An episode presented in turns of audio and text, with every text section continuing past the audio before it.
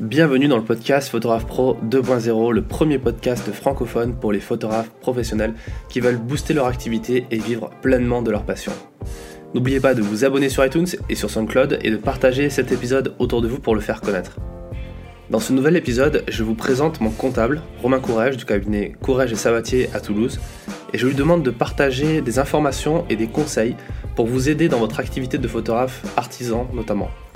Avec lui, on va voir les différents statuts que l'on peut choisir lorsqu'on se lance comme photographe artisan. On va parler d'auto-entrepreneur, mais aussi de SAS, d'SARL, de micro-BNC. Vous allez voir que Romain est très pédagogue et il nous explique pourquoi c'est important d'avoir un comptable, même si c'est pas forcément obligatoire quand on se lance. Vous allez voir que ce type d'accompagnement va vous permettre non seulement d'y voir plus clair dans votre business, mais aussi et surtout de pouvoir prendre les bonnes décisions et éviter de perdre du temps et de l'argent, notamment en évitant le contrôle fiscal.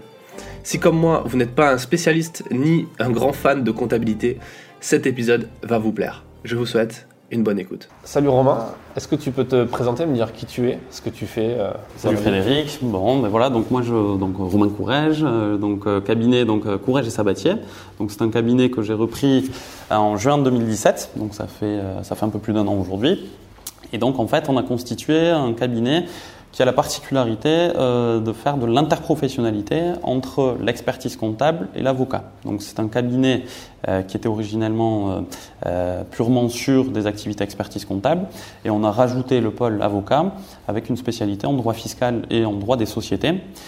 Et donc l'idée c'était un peu de, globaliser puisqu'on avait beaucoup de clients en fait qui, ben, qui nous disaient que c'était un peu compliqué d'avoir de multiplier les interlocuteurs et d'avoir deux sons de cloche différents à chaque fois. Et donc, euh, l'idée, c'était de regrouper, d'avoir un, guichet unique, un, interlocuteur unique pour nos clients, euh, ce qui facilite un peu les process et ce qui permet à notre cabinet bah, de tirer un peu aussi les coûts vers le bas, puisqu'on a une connaissance bah, en fait du dossier. Donc, on n'a pas la phase découverte à entamer à chaque fois avec les clients, puisqu'on connaît bien les dossiers qu'on a en expertise comptable.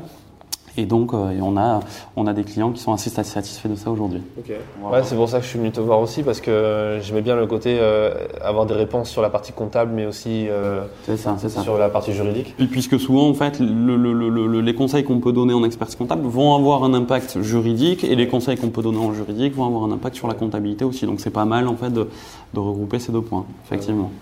Et je voulais discuter avec toi de la partie, du coup, comptable mais qui est lié aussi au juridique de, de la photographie, euh, puisqu'il y a plusieurs statuts dans la photo, euh, on a déjà parlé dans d'autres épisodes du podcast, euh, et sur la partie plus commerciale de la photo, sur le côté artisan, photographe artisan, il y a plusieurs statuts donc on peut choisir. Ouais. Est-ce que tu peux nous en parler, me dire un peu quelles sont les possibilités pour un photographe quand si un photographe vient te voir, ouais. qu'est-ce que tu vas lui proposer Alors il y a plusieurs, il y a plusieurs effectivement, il y a plusieurs statuts qu'on peut avoir.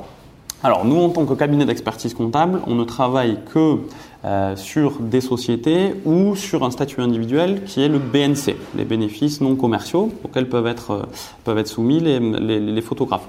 En fait, ces deux statuts, euh, la, fiscalité oblige, enfin la loi oblige à ces deux statuts de tenir une comptabilité. Donc nous, on bosse avec, avec, avec ces statuts. Après, il y a un statut très connu chez vous, c'est l'auto-entreprise, donc qui est, qui, est, qui, est, qui est, souvent privilégié au départ sur, sur, des, sur des lancements, puisque c'est un statut qui est assez avantageux quand on est sur des petits niveaux euh, de chiffre d'affaires et quand on n'a pas une certitude de développement importante. Donc généralement, ils choisissent ce statut qui est intéressant, mais qui peut s'avérer contraignant quand on développe et quand on dépasse grosso modo la deuxième année, puisqu'on perd pas mal d'avantages euh, qu'on peut avoir sur ce statut auto-entreprise. Euh, ensuite, on peut passer, donc comme, comme je te le disais Fred, on peut passer sur deux, sur deux statuts, donc la SAS, euh, alors, on parle d'SAS. SAS, c'est plusieurs associés. On peut parler aussi de SASU, c'est-à-dire euh, Société par action simplifiée unipersonnelle. Là, c'est quand on a un seul associé. C'est le même statut, hein, SAS et SASU. Il y a juste cette qualité, un associé ou plusieurs associés qui, divergent. Euh, donc, la SAS qui est intéressante, puisque la SAS a un statut au niveau social très privilégié sur les dividendes. En fait, il y a deux types de sociétés un peu majeures en France, les SARL et les SAS. Euh, L'avantage de la SAS par rapport à la SARL, c'est que sur les dividendes, on ne paye pas, il y a pas, on n'a pas le RSI. Euh, enfin, aujourd'hui, on parle de sécurité sociale des indépendants, mais bon, ça reste le même régime. Et en fait, on ne paie pas de charge sociale sur ces dividendes. Donc c'est un statut qui est, assez privilégié euh, par les créateurs d'entreprises aujourd'hui. Il y a eu beaucoup de créations d'SAS. Euh, et ensuite, il y a un autre statut qui est le statut, donc, comme je te le disais, BNC, donc bénéfices non commerciaux. C'est un statut où on est en individuel, donc on n'est pas en forme de société. Et là, en fait, on est. Alors, la, divergence, pour faire simple, hein, parce qu'on pourrait en parler des heures, mais la divergence entre ces deux statuts, c'est qu'en SAS, en fait, on va être imposé, le, dirigeant va être imposé uniquement sur ses rémunérations, alors qu'en BNC, on est imposé, à l'impôt sur le revenu, sur un résultat qui est généré. Donc c'est pour ça que très souvent le statut impôt sur les sociétés est privilégié. C'est ce que tu avais privilégié toi aussi d'ailleurs. Et je pense, peut-être que tu peux aussi nous faire un petit commentaire, mais je pense que, bah, que tu n'es pas déçu d'avoir cho choisi ce statut. Ouais, ça marche bien. Ouais, ça marche. Ça marche bien. Et quand j'en parle aux gens, le fait de, de quand j'explique l'importance, enfin la différence entre la SASU et la SARL, le fait qu'on ne paye pas d'impôt, euh, sauf si on sort des dividendes. C'est ça et qu'on ne paye pas de charge, euh, sauf si on sort des salaires. C'est ça, pas de, pas de charge minimale en fait. C'est-à-dire SARL, si je prends zéro rémunération, j'ai, alors je parle de RSI, toujours l'appellation n'est plus la bonne, mais ça n'a pas changé et c'est pour que les gens comprennent bien. C'est-à-dire si je prends pas de rémunération à SARL, euh, on va m'appeler quand même une cotisation, des cotisations sociales minimales, qui sont de l'ordre de 1000 euros par an. Alors si je suis en SAS, je prends pas de rémunération, vu que j'ai un statut salarié, j'ai pas de bulletin de paie, j'ai pas de charge sociale. Donc c'est aussi l'avantage quoi sur un dépôt. On peut faire la même chose en plus. Et c'est ça, hein, c'est ça. On peut faire exactement la même chose. Donc c'est pour ça que c'est un statut assez, assez privilégié. Pourquoi les gens continuent à faire des, des SARL alors du coup? Alors il peut y avoir plusieurs explications. Alors il faut savoir quand même que la SARL, si on prend une rémunération euh, mensuelle, on paye un peu moins de charges sociales. Paradoxalement, c'est le, le, les sur le. on, on, dit qu'on est TNS en SRL, travailleur non salarié. Les charges sociales TNS sont un peu inférieures aux charges sociales sur un statut assimilé salarié, qui est le statut SAS. Il y a des gens qui peuvent choisir la SRL pour ça. Il y a d'autres personnes qui peuvent choisir la SARL parce que c'est la forme sociale très connue et qu'ils n'ont pas forcément tout le conseil et donc peut-être qu'ils auraient privilégié en fait la SAS s'ils avaient eu, euh, ben, si on leur avait fourni un peu la boîte à outils euh, que, que, que, notre cabinet notamment essaye de fournir ben, à tous les gens qui viennent nous voir et qui, qui veulent se lancer. Le manque d'informations quoi. Et le manque d'informations. C'est des... exactement pour ça que j'ai lancé ce podcast aussi, tu vois, pour donner ces informations aux gens. Sûr, et, euh, et, à chaque fois ce que je dis aussi c'est que, et je le redis là maintenant, c'est d'aller voir des gens comme toi. Parce que aller voir un, comptable pour un premier rendez-vous, bah, c'est gratuit. C'est pas. C'est ça c'est sans engagement, c'est complètement gratuit. Alors je, je sais qu'il y a des cabinets qui font payer, qui décomptent un peu euh, le chronomètre et qui peuvent faire payer. Euh, je pense pas que ce soit la majorité hein, de nos confrères, mais, euh, mais nous aujourd'hui, comme tu le sais, tu es venu me voir la première fois, euh, on s'est vu peut-être. Moi, il m'arrive de voir deux, trois fois euh, bah, des, des, des, gens qui veulent se lancer. ça aboutit, ça aboutit pas, mais en tout cas, ils ressortent avec, avec une connaissance beaucoup plus accrue qu'en que, que, fait, ils n'avaient pas sollicité ce premier rendez-vous, qui, qui n'engage en rien et qui est gratuit. Donc, et justement, il y a plein de gens qui vont dire aussi, euh, quand, quand, on se lance comme photographe, on ne sait pas trop. Enfin, tu le vois, moi je te le dis aussi, je ne sais jamais quel, quel, sera le prochain mois, enfin ouais. combien je vais gagner le mois prochain et encore moins l'année prochaine. Euh, j'ai pas trop de visibilité, donc on ne sait pas si on aura les moyens de payer euh, les services d'un comptable. Mm -hmm. et on, est, on a envie de le faire soi-même. Ouais. Et euh, tout est possible, on peut faire soi-même. Ouais, alors, y a, y a, comme tu le dis, Fred, hein, aucune obligation en fait d'avoir, contrairement à l'idée reçue d'ailleurs, hein, aucune obligation d'avoir un expert comptable. On peut très bien envoyer. L'obligation, c'est d'envoyer une liasse fiscale aux impôts. C'est-à-dire, on a un exercice social et à la fin de cet exercice social, on doit envoyer une liasse fiscale aux impôts. Aucune obligation de passer par un expert comptable. La problématique, c'est que très souvent, ces liasses fiscales, c'est complexe. Et donc, euh, ben, quelqu'un qui n'est pas, euh, qui est pas un sachant, ben, il va avoir du mal à établir cette liasse fiscale et, et il va il peut y avoir aussi des erreurs qui peuvent être défavorables au chef d'entreprise. C'est pour ça qu'on recommande, moi je recommande vivement euh, bah, toutes les personnes qui, vont écouter ce, ce podcast. Alors, je plaide pas pour moi, hein, je dis pas aux gens de venir me voir moi, mais c'est intéressant quand même euh, d'avoir un expert comptable pour tout ce côté conseil. Alors encore faut-il choisir un expert comptable qui soit enclin à donner ce conseil parce que faut pas oublier qu'un expert comptable, sa mission première, c'est une mission de présentation des comptes. Qu'est-ce que ça veut dire? C'est qu'il a l'obligation d'envoyer une liasse fiscale. Cette fameuse liasse fiscale, il doit l'envoyer une fois par an. À partir du moment où il envoie cette liasse fiscale, il a fait son boulot. Il y a des cabinets comme le nôtre, qui sont beaucoup plus portés sur le conseil. Euh, bon, on bosse ensemble, Fred, tu le vois, on se voit souvent, on discute souvent, on échange souvent. Et nous, on est très portés sur le conseil, c'est-à-dire qu'on suit nos clients et on ne fait pas qu'envoyer une liasse fiscale. Et donc, en fait, tout ce conseil est très important pour le chef d'entreprise parce que, parce que ben, ça le guide tout au long de, de, de, de, la vie de sa société. Donc, euh, donc c'est primordial d'être conseillé. Et voilà, même nous, sur des aspects ben, patrimoniaux, par exemple, on peut s'entourer de notaires. Voilà, chacun son boulot et on doit. euh, L'essentiel, c'est d'être bien entouré pour, pour bien avancer, quoi, en fait. hein. C'est clair. Puis en plus, on discutait juste avant de, de faire cette- cet entretien, on discutait de, euh, de projets que j'ai et tu me donnais des informations qui m'ont fait changer d'avis sur certaines euh, stratégies que je voulais mettre en place pour faire ça. Donc c'est super important. Ouais, c'est important. Puis il faut toujours aussi rester. On est dans un pays, hein, malgré tout, qui est qui est très normé, qui est très euh, euh, très procédurier, très, et donc il faut rester dans le cadre. Alors euh, voilà, toujours pareil. Il faut que nous, le rôle, notre rôle, c'est de vous donner la boîte à outils. C'est-à-dire, on ne vous impose rien, euh, mais voilà, l'idée, c'est de vous donner tous les éléments pour que vous preniez les choix en, connaissance de cause et, de, rester dans, dans, dans la règle toujours. D'accord. Euh, combien ça coûte un comptable? Alors, question, question classique. Alors, il n'y a pas de règle, c'est-à-dire que ça dépend en fait du volume qu'on va traiter. C'est-à-dire que, ben, par exemple, je prends l'exemple souvent, un restaurant. euh, même un petit restaurant, ben, il va avoir beaucoup de factures d'achat, il va avoir donc c'est des prix qui peuvent être importants parce qu'il y a une masse d'éléments à traiter. Nous, notre boulot, alors il faut communiquer aussi sur ce qu'on fait parce que les gens ne savent pas forcément aussi ce qu'on fait, euh, l'envers du décor en fait. Euh, nous, ce qu'on fait, c'est qu'on doit rentrer dans notre machine, c'est-à-dire l'ordinateur, le logiciel comptable. On va rentrer toutes les données euh, de l'entreprise. Ça peut être les factures d'achat, les factures de vente, les relevés bancaires. Et tout ça, en fait, on, va le saisir en comptabilité. Et cette saisie comptable, derrière, elle va nous permettre de faire un bilan. Bilan qu'on va présenter au chef d'entreprise. Et ensuite, on va envoyer la fameuse liasse fiscale dont on parlait plus tout le conseil qui va avec. Donc le- ce conseil, comme je le disais précédemment, ça dépend des cabinets. Il y a des cabinets très portés sur le conseil comme on peut l'être, il y a des cabinets qui le sont un peu moins. Euh, donc tout ça, en fait, tout ce volume euh, va faire varier le prix. Euh, ce qu'il faut compter, alors on a des forfaits, on a deux méthodes de facturation. Soit on part sur un forfait, donc c'est-à-dire un forfait qu'on va déterminer avec le chef d'entreprise au préalable, donc on va partir sur un budget global pour l'année, budget qu'on va respecter. Ou on peut partir, quand on ne connaît pas trop le volume qu'on va traiter, on peut partir sur une facturation à l'heure. Donc on va, alors on décompte pas, hein, euh, voilà, on fait, on fait pas mal d'offerts en fait, hein, pour tout dire, parce que ça, peut très vite monter hein, les heures. Donc l'idée c'est pas, puis nous c'est toujours pareil. Nous l'idée c'est de pas trop charger euh, nos clients pour qu'ils fassent de jolis bilans et qu'ils se développent, puisque nous notre intérêt c'est d'avoir des clients ben, qui marchent bien en fait. donc euh, donc l'idée c'est pas d'assommer en première année. Moi, je pense que pour, pour, pour, donner un ordre d'idée aux personnes qui peuvent nous écouter, un tarif, euh, le tarif à peu près standard et le tarif bas, on part toujours à peu près à 1500 euros hors taxe par an, tout compris. Donc ce, tarif va comprendre le conseil, va comprendre toute la saisie comptable, va comprendre l'alias fiscal, la présentation du bilan, les différents rendez-vous qu'on peut avoir, etc. Après, en fonction de l'évolution, ça peut monter, euh, ça peut monter haut. Euh, Nous, on a des clients, ben, notamment, je pense à des sous-traitants d'Airbus, hein, qui font des millions, des millions d'euros de chiffre d'affaires, voire des centaines de millions d'euros de chiffre d'affaires. Donc forcément, eux, je les facture plus que toi, Fred. Euh, voilà, donc il n'y a, pas de règle, c'est compliqué de, de- de répondre à cette question. Mais ce qui est important, je pense, euh, et ce qu'il faut préciser, c'est qu'il faut qu'on s'entende avec le chef d'entreprise initialement pour pas qu'il y ait de mauvaises surprises derrière.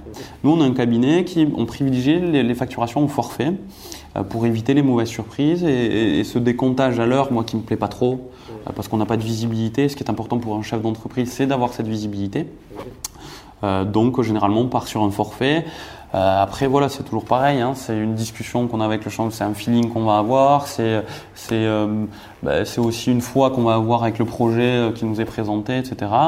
Et on peut faire des efforts. Hein. Moi j'avais fait des efforts avec toi notamment euh, parce que bah, parce que tu m'as amené un joli projet hein, et que je crois en ce projet, et que donc euh, euh, j'espère qu'on bossera ensemble toute notre vie et que et moi si je bosse ensemble toute ma vie avec toi, je suis content de t'avoir fait des tarifs un peu préfé- préférentiels au départ puisque je m'y retrouve sur la longueur. Quoi. Donc, donc voilà, donc il n'y a pas de règle. Je sais que ma réponse va décevoir peut-être pas mal de personnes, mais il n'y a pas de voilà, il n'y a pas de règle, il n'y a pas de règle, il n'y a pas de pourcentage sur un chiffre d'affaires ou voilà, il n'y a pas de. Non, mais c'est bien de- d'avoir, d'avoir, de connaître, un- de savoir comment toi tu fonctionnes pour avoir une idée. Et puis après, l'idée c'est de faire un peu le tour. Moi, j'avais fait le tour aussi des comptables avant de te voir.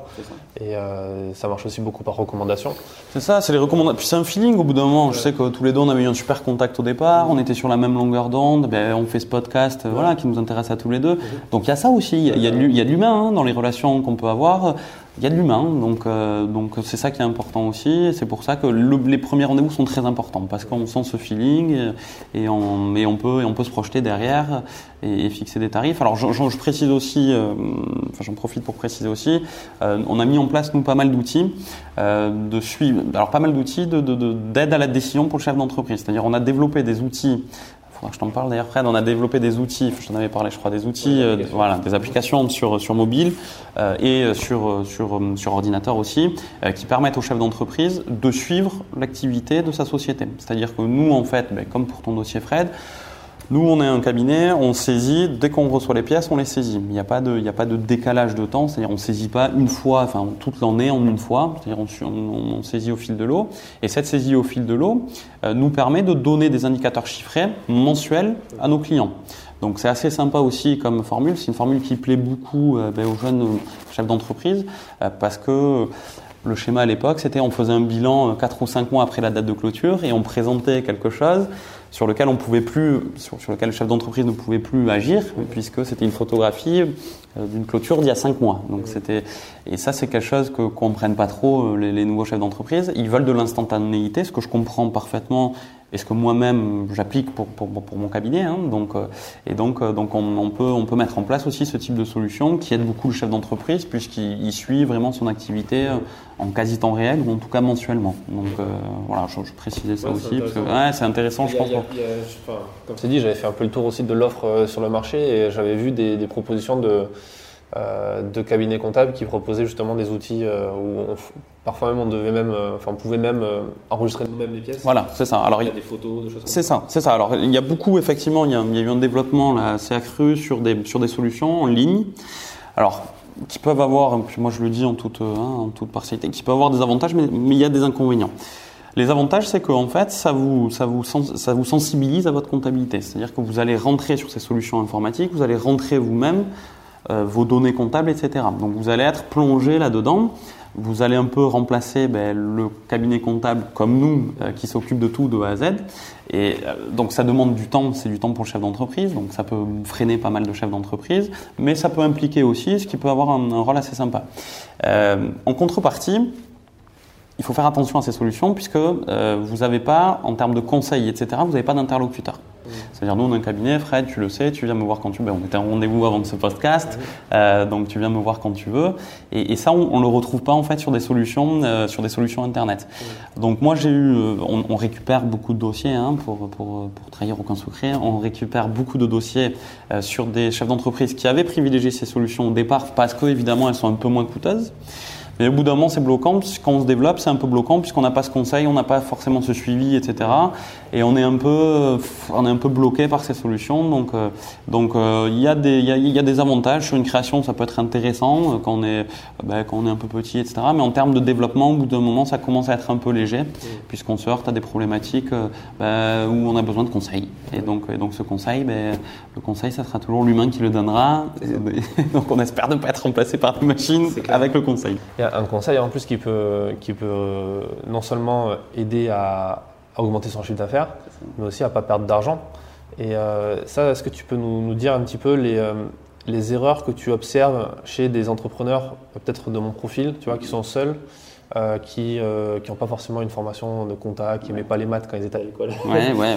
alors, pas bien leur compte. alors, il, y a, alors il, y a, il, peut y avoir pas mal d'erreurs, notamment sur tous les aspects fiscaux. Mmh. C'est-à-dire la TVA, elle peut être source d'erreurs souvent. Euh, c'est-à-dire moi, je vois souvent sur des sur des dossiers en création. Alors nous, on suit dès le départ, donc euh, au final, je vois pas trop d'erreurs puisqu'on est on sensibilise beaucoup dès le départ.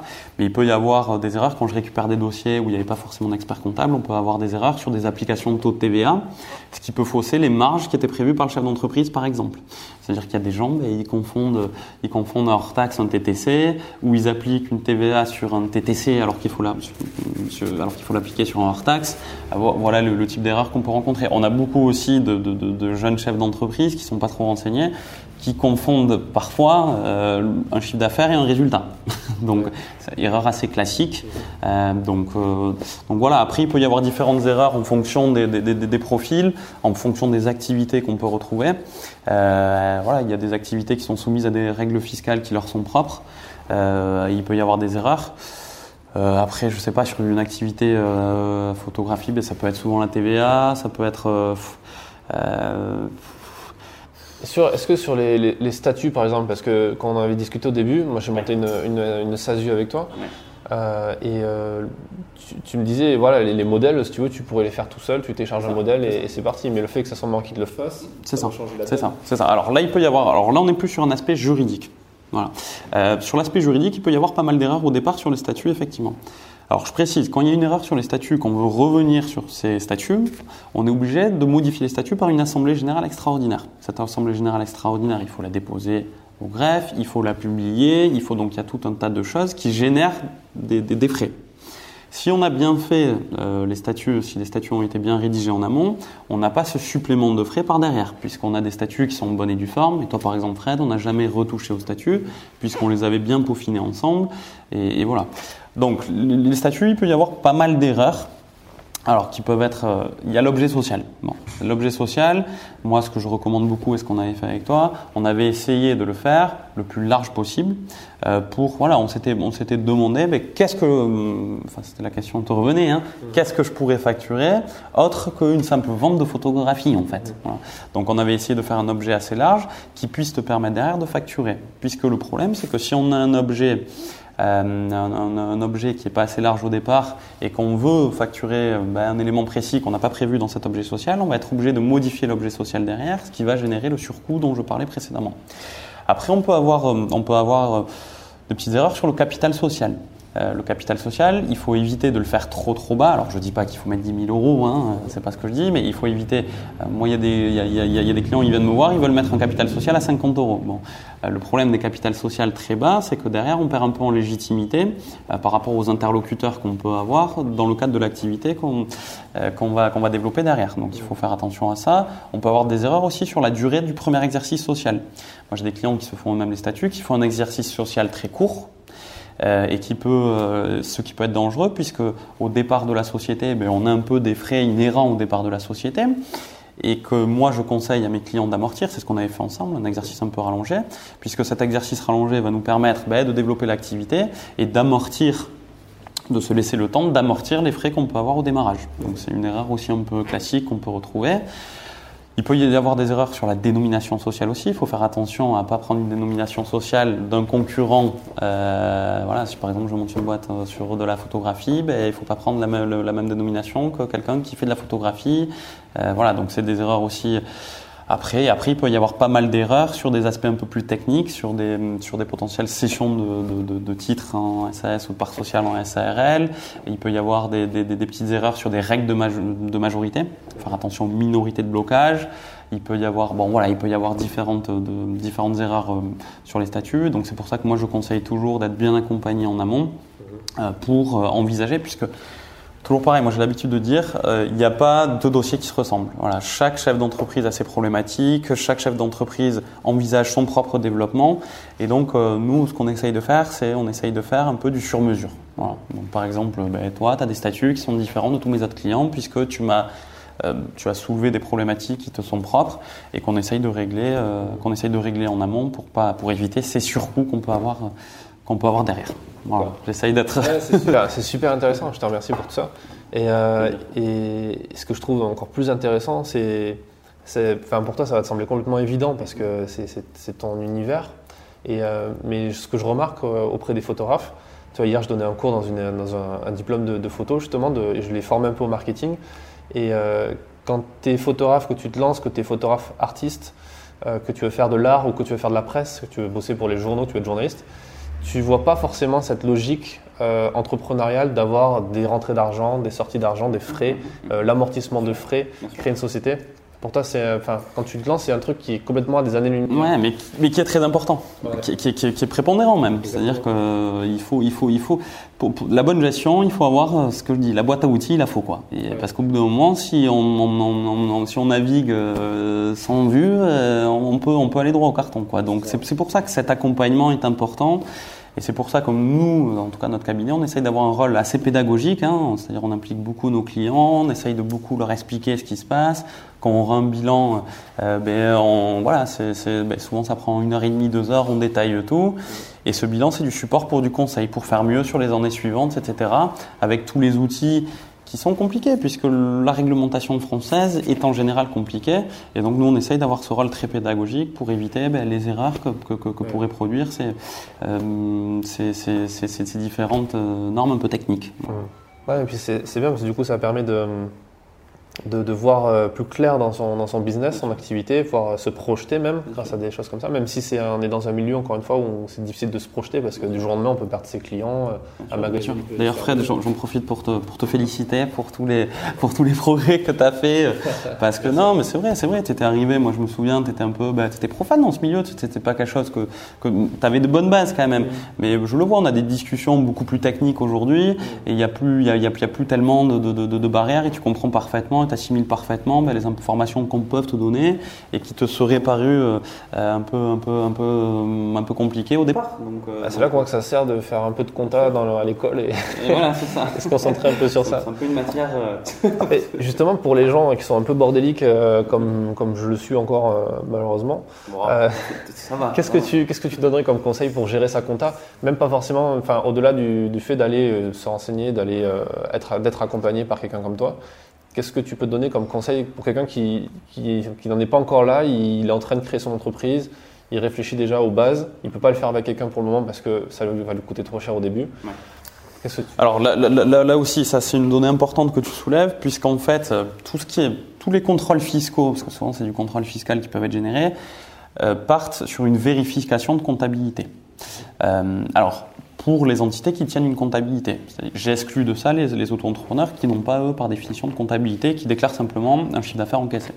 Le, le, dès qu'on va tenir une comptabilité, ces contrôles fiscaux, c'est de la vérification de, de, comptabilité. La vérification de comptabilité, pour qu'elle soit, euh, entre guillemets, appréciée par le contrôleur fiscal, il faut qu'elle soit organisée en amont.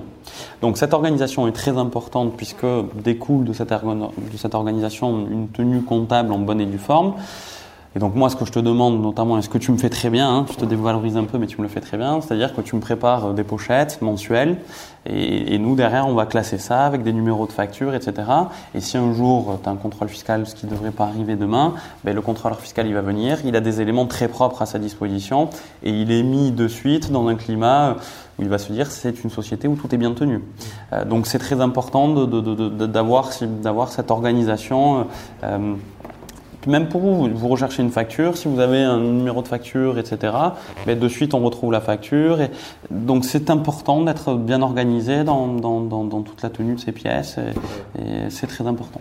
Tu, tu dis, euh, pour un auto-entrepreneur, il est, il est exempt d'avoir une comptabilité, il, est quand même avoir, il, est quand même, il peut quand même soumis à un contrôle fiscal. Voilà. Alors, il, il, doit toujours tenir ses, il doit avoir ses pièces à disposition, toujours. C'est-à-dire, il n'a pas d'obligation de tenir une comptabilité, puisqu'il va, lui, simplement reporter un chiffre d'affaires sur sa déclaration avec tous les abattements, hein, je ne reviens pas là-dessus.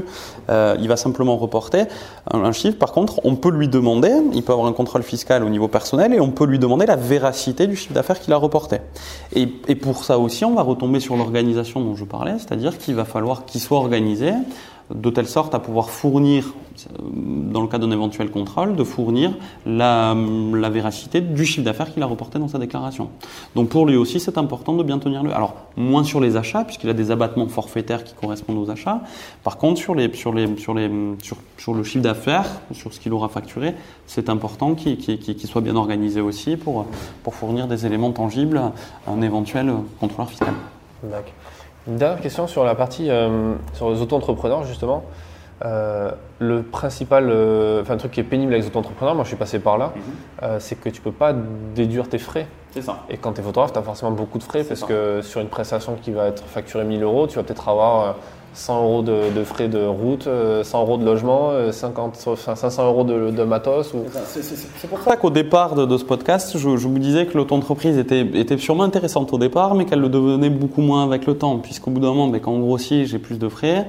Et ces frais, quand je suis structuré soit en entreprise, soit en BNC, ben je peux déduire au réel ces frais. Et souvent, l'abattement forfaitaire que je vais avoir en, en auto-entreprise ben, sera moins important que la déduction au réel des frais. J'essaye de de le faire en français. En d'autres termes, si je déduis au réel mes frais, et qui sont plus importants que l'abattement forfaitaire que j'ai en auto-entreprise, ben, in fine, je vais payer moins d'impôts. Voilà, c'est ça qui est important. Donc très souvent, sur le, schéma fiscal, ben, ça va être plus intéressant de déduire au réel ces frais.